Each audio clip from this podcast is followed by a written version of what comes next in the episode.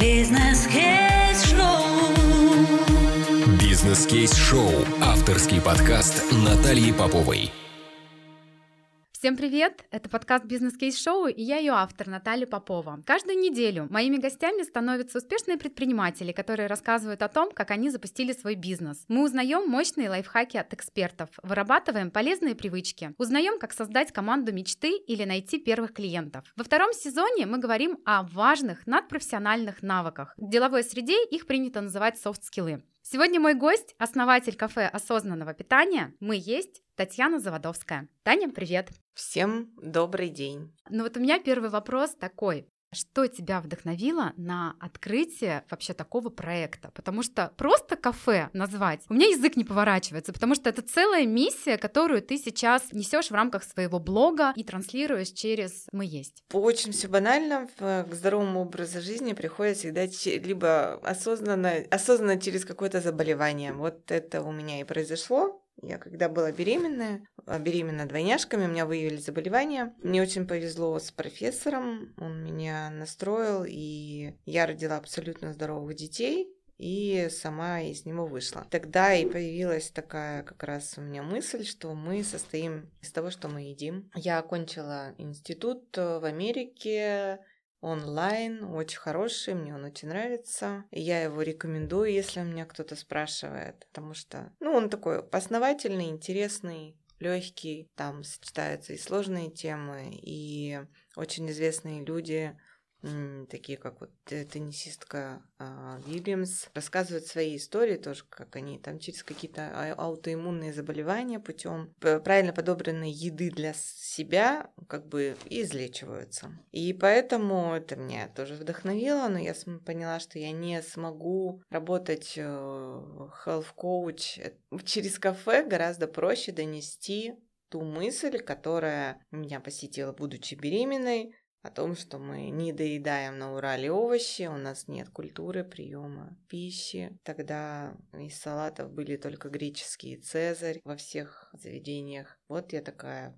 и подумала, и решила именно сделать таким образом, что через кафе показать, сделать в кафе основными героями это овощи основными э, ингредиентами. И у меня даже, у меня есть рыба и морепродукты, но мы их на первой странице не ставим, для того, чтобы люди все таки вначале выбрали какое-то овощное блюдо, а потом уже добавили его, ну, если хотят, морепродуктами или рыбой. Э, изначально я вообще хотела исключить десерты даже, в себя в кафе, но Роман меня уговорил, мы их оставили. Сейчас с 8 позиций у нас 35 позиций десертов. Мне это и нравится, и не нравится одновременно. Слушай, здорово. Ты знаешь, а, когда я первый раз пришла в твое кафе, меня вообще приятно удивило меню. Во-первых, мне нравится все необычное. Во-вторых, я люблю быть э, одной из первых, тестировать, знаешь, я такая как тестовая группа. Я не знаю, это было очень давно, я даже не, не помню, когда это было, но вы вот только-только открылись, и как-то мне так посчастливилось, что я сразу оказалась у вас. Это вообще еще было до пробежек и всего остального, и я так фанатела, и всех друзей, конечно же, приглашала в кафе, и мы так приходили, ели, и мне все нравилось. Я отметила, что у вас очень качественные продукты то, из чего вы готовите. Для меня это важно, потому что я сама, если большую часть моего времени кушаем дома, то стараюсь готовить из хороших в первую очередь ингредиентов. Ну и многие мои друзья знают, что мы там готовим один раз. Типа приготовили, съели, приготовили, съели. Поэтому многие говорят, слушай, ты вообще не устаешь готовить? Вот, но я просто по-другому не умею. И мне понравилось тофу. Я вообще не знала, что тофу. У меня было просто несколько попыток познакомиться с тофу. И вот здесь, наконец-то, я могу сказать честно, попытка удалась. Во всех ее проявлениях, особенно в из тофу есть сырники. Я вообще не сразу поняла, что такое блюдо может существовать. Ну и, конечно же, все смузи, которые есть. Я там даже взяла на заметочку, что-то иногда дома делаю. Ну так, ты, можно сказать, меня познакомила с бататом, ну потому что раз ты транслируешь эту миссию, да, а, в рамках кафе. А ты меня, можно сказать, познакомила с бататом. Раньше я его вообще ни разу не ела и не пробовала, и я думаю, ничего себе, какое чудо есть на планете. Да, но я думаю, что мы сейчас ведем все-таки обратно батат у нас был запеченный батат, он вообще невероятно вкусный. Вот. И так как уже люди с ним больше знакомы, я думаю, что сейчас будут больше заказывать. Изначально было достаточно сложно, потому что я не могу сказать, что там я вот такая продвинутая, а люди были не готовы. Нет. У нас просто культура еды немножко другая. И, поэтому сейчас мы меню, конечно, адаптировали под Уральский регион, брали кое-какие блюда, кое-что поменяли, но, в принципе, очень у нас меню хорошо продаваемое. Ну, естественно, у нас, например, больше идут супы. Наверняка и в твоем окружении тоже были люди, которые говорили, полезно не значит вкусно. И вообще, там кто-то наверняка говорил, что мой последний опыт знакомства с э, полезным питанием был не очень удачный, поэтому, Татьяна, чем вы нас вообще можете удивить? Были ли какие-то такие установки у людей, и есть ли все еще, что, например, если нет мяса, значит, ну, вроде как и не поел даже? Я очень люблю таких людей, они меня мотивируют расти. Я всегда рада, скептикам особенно скептикам, мясоедам. Э, я очень люблю, когда они что-то пробуют и говорят, оказывается, там салатом можно наесться. Я, в принципе, люблю гостей, я сама часто подхожу и могу пообщаться с гостями. И, ну, ничего в этом такого не вижу. А можешь ты привести прям какой-то один из последних примеров, когда вот такой гость-скептик поделился своим мнением, и потом пришел к тебе, и у него вот что-то поменялось? Может быть, есть какая-то такая конкретная ситуация? О, ну, таких ситуаций у нас, мне кажется, очень много случается. Поэтому я недавно выкладывала как один известный у нас блогер ел у меня брокколи. После этого очень хорошо он похудел и вообще поменял немножко отношение свое к своему питанию. Это очень круто.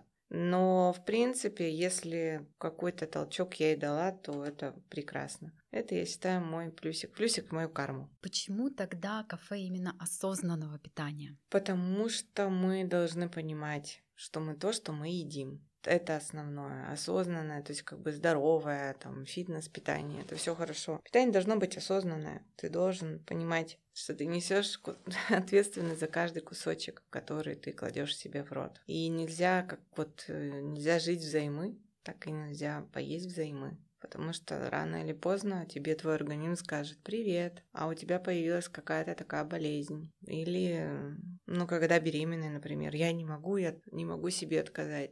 Ты можешь себе отказать. Если тебе что-то нельзя, ты можешь это заменить. Это очень важно. Ты несешь ответственность уже тут не только за себя, но и за свое будущее поколение. Поэтому у меня беременных тоже очень много. Я этому очень рада. Меня сегодня была кормящая мама, которая вот авокадо давала в прикорм. Я уже приводила пример, но, наверное, это не в этом ничего не страшного, что мы больше обращаем внимание на внешнее, нежели на внутреннее. Замазываем прыщи, одеваемся по-другому, а, подчеркиваем наши достоинства, скрываем наши недостатки путем одежды. Мы тщательно подбираем гардероб наш. Но мы очень поверхностно относимся к тому, что мы едим. Очень часто не думаем, что, как и где мы будем есть. И это очень большая проблема, потому что потом тратится очень много денег на врачей, на лекарства. Почему-то люди считают, что купить пачку Рейни и бросить в машину – это норма. Нет, это не норма. Это неправильно. После еды не должно быть изжоги.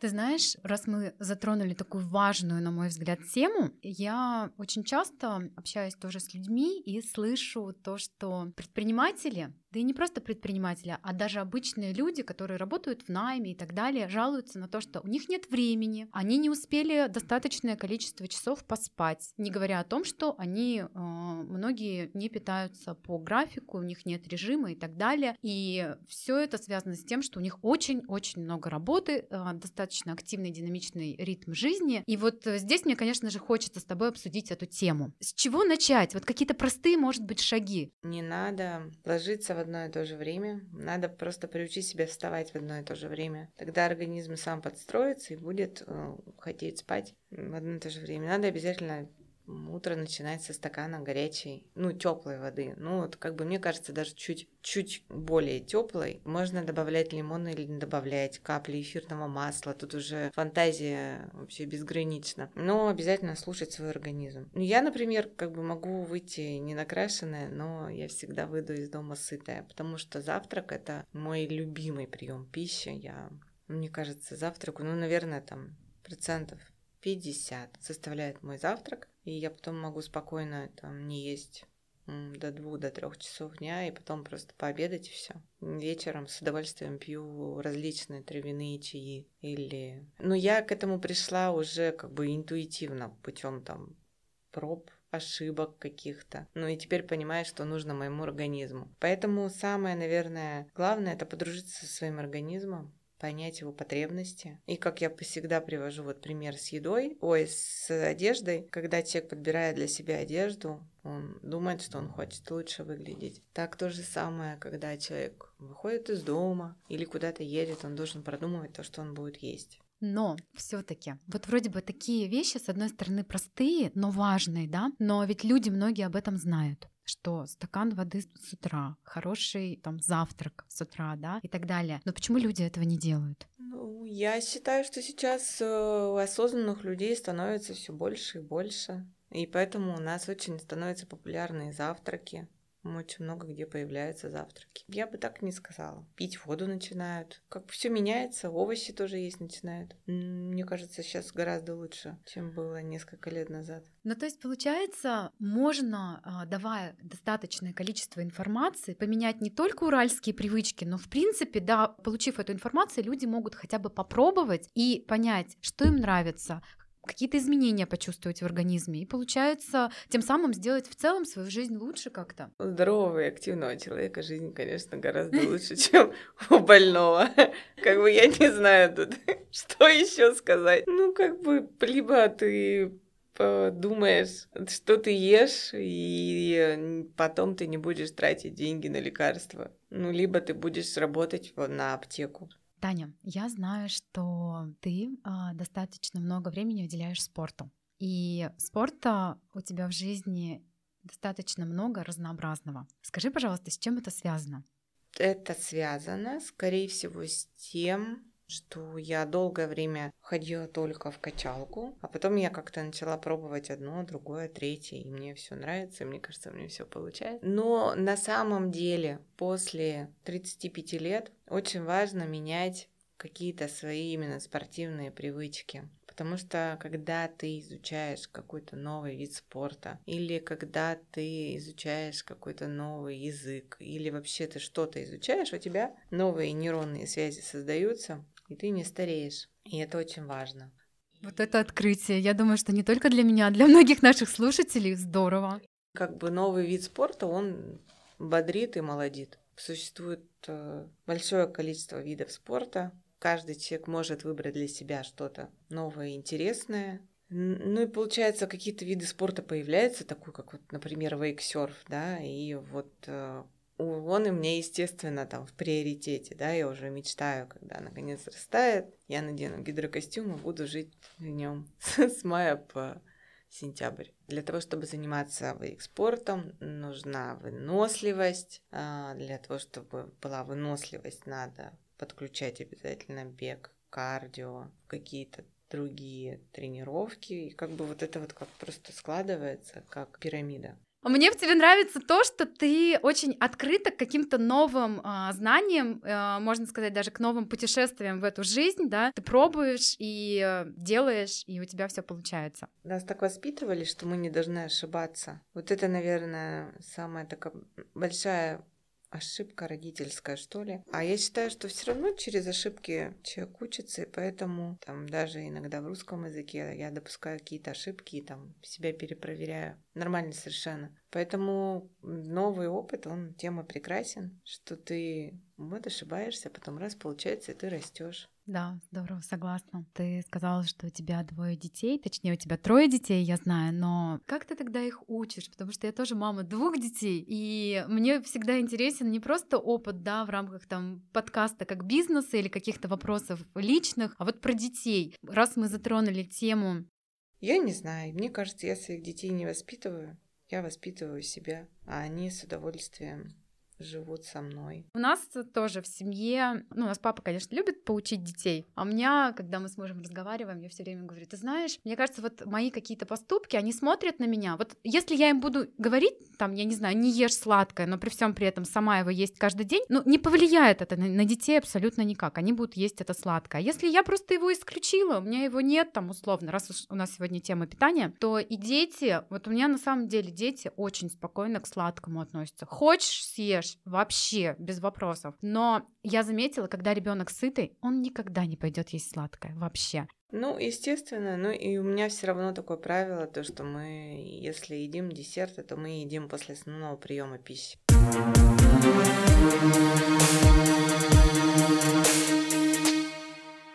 Раз уж наш подкаст э, про бизнес, я, наверное, хотела бы задать вопрос тебе. Как ты знаешь, да, наш подкаст, он а, не просто про бизнес, но и про жизнь. И сегодня а, большая часть диалога у нас была про твой опыт. Мне кажется, это самое ценное, что может быть у человека и в том числе у предпринимателя. Но мне все равно интересно узнать, был ли у тебя ранее предпринимательский опыт до открытия кафе «Мы есть». Потому что правильно ли я понимаю, что все-таки ресторан — это ответственность ответственность, и у тебя работают сотрудники, ну а если они работают, то нужно понимать, как э, зарабатывать деньги. Я работаю с 19 до 20 лет. Я работала в BMW, была менеджером по продажам, потом была менеджером по рекламе, потом была директором по рекламе и маркетингу. Затем я перешла и работала директором по рекламе и маркетингу торгово-развлекательного центра. Делала большие рекламные кампании, придумывала нейминги и тому подобное. Потом я ушла в декрет и после этого решила открыть ресторан. Поэтому, наверное, опыт коммуникации у меня достаточно большой. У меня очень много связей, естественно, после БМВ, потому что это, это бесценный опыт. Я очень благодарна, что я попала тогда в команду, потому что мы только открывали с нуля, у нас были первые клиенты. У нас была очень классная команда в начале. И все, вот с кем я работала, они все прекрасно устроились. И поэтому как такового предпринимательского опыта не было. Самостоятельный проект у меня первый, именно кафе. Столкнулась ли ты с какими-то сложностями на первых этапах вот, открытия своего первого дела? Ну, в найме работать, конечно, гораздо проще. Сталкиваюсь до сих пор, и это нормально совершенно. Но мне очень нравится, что какие-то неудачи или какие-то форс-мажоры я теперь стала переживать гораздо спокойней. Не выхожу из себя и не истерю. То есть спокойно решаю какой-то форс-мажорный вопрос. И как она у тебя появилась? Не могу не уточнить. Я, я не знаю, как. То, ну, что вот произошло? На третий год как-то появилась. Как ты думаешь, какие тебе личностные качества помогли на первом этапе в открытии бизнеса? Ну, назовем это вот такие сильные какие-то софт-скиллы, которые ты понимаешь, что к тому моменту уже точно были у тебя развиты. Я считаю, что на первом этапе мне помогли человеческое отношение к другим людям. Я почему-то считаю, что это такой сильный skill. Ну, его сейчас еще принято называть эмоциональный интеллект. Когда он прокачан, это просто сейчас такой soft skill будущего. Говорят, без него вообще непросто. Ну вот, наверное, все-таки это такой основной был. При всем человеческое отношение ко всему, оно дает свои результаты. А были ли какие-то вот качества, например, а, которые ты понимаешь, что вот тебе каких-то компетенций не хватает, и тебе нужно их прокачать, вот именно таких бизнесовых? Вообще спокойно отношусь, иду учиться, либо прохожу какой-то тренинг, либо спрашиваю более сильного человека. Мне нет проблем признаться в том, что я в чем-то неопытна, да, я не идеальна. То есть я не могу быть там гуру финансов, бухгалтерии, отправлять счета, там, вести блог, стоять за кассой. Но я могу собрать команду людей, которые могут это делать, и мы можем делать это вместе. Да, наверное, скилл может быть администрирование. Есть. До сих пор его качаю. Ну и, наверное, умение признать свои ошибки. Да, я могу и признать, и извиниться, если я была не права.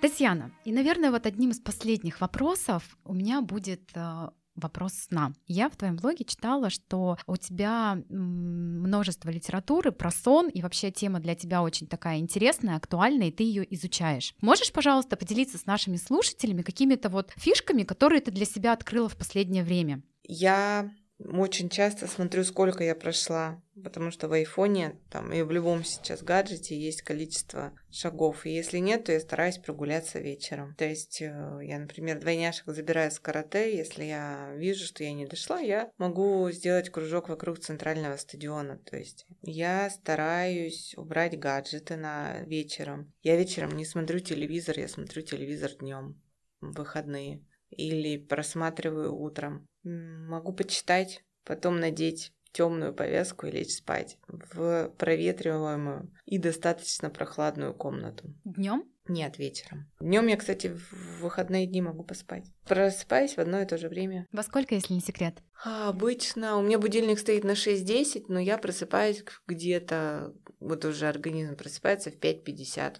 Или сразу встаю, или могу поваляться до 60, как вот как хочу уже. У меня нет какого-то такого что я там. Потом я обязательно вот встаю, пиваю сейчас один пробиотик, мне нравится, и потом я пью стакан горячей воды, потом я пью чай. Я отказалась от кофе, потом вожу двойняшек, кормлю их, они едут в школу, я собираюсь, еду либо на тренировку, либо на работу. Потрясающе. А можешь ли ты тогда вот э, учитывая, что я предполагаю, ты уже изучила много литературы на тему сна, да, поделиться какими-то, может быть, вот двумя-тремя советами, как все-таки сделать э, сон главным помощником в вашей жизни. Ну, я все-таки, вот я и говорю, вставать в одно и то же время, тогда будете ложиться в одно и то же время. Mm-hmm. Комната должна быть холодная, прохладная, темная. Я вот сплю с темной повязкой. Конечно, это отсутствие гаджетов вечером. Вот этот вот посмотреть телевизор, ну как бы нет. Ну, если вы хотите, чтобы сон был глубокий. Я просто мне подарили часы, я очень много проверяла. На этом я поняла, что вообще гаджеты прям надо за полчаса, за час вообще убирать. Татьяна, спасибо тебе огромное. Мне кажется, у нас просто мега полезный диалог получился. Мне лично понравилось. Я думаю, что нашим слушателям тоже очень понравится. Подчеркнут для себя, внедрят полезные привычки, ну, либо попробуют их, скажем так, на вкус. Ну и в завершении у меня небольшой для тебя буквально блиц-опрос. Осознанное или здоровое питание? Осознанное. Что важнее, идея или прибыльный бизнес? А, идея должна стать прибыльным бизнесом. Будущее за полезным питанием? Конечно. Осознанное питание только для осознанных людей? Каждый человек осознанный, он просто этого еще и может не знать. Прекрасно. Спасибо тебе Спасибо большое. Спасибо большое, да, жду обратную связь. И всем спорта. И помните, что ешьте больше овощей, будете здоровы. Да, ну а я хочу пригласить всех а, наших слушателей, конечно же, в кафе осознанного питания, если вдруг вы еще там не были, приходите, пробуйте, узнавайте новые интересные вкусы. И, конечно же, сегодня мы об этом не поговорили, но есть еще очень классный клуб, называется Матчи и Патчи. Кому интересно, подписывайтесь на блог «Мы есть», и там вы узнаете как можно больше информации об этом. С вами был подкаст «Бизнес Кейс Шоу» и я ее автор Наталья Попова. Подписывайтесь на нас в Apple подкастах, Кастбоксе, Яндекс.Музыке, Spotify и везде-везде, где вы нас обычно слушаете. Оставляйте свои комментарии и ставьте звездочки. Это очень поможет развитию подкаста. Всем пока-пока. Бизнес-кейс-шоу. Бизнес-кейс-шоу. Авторский подкаст Натальи Поповой.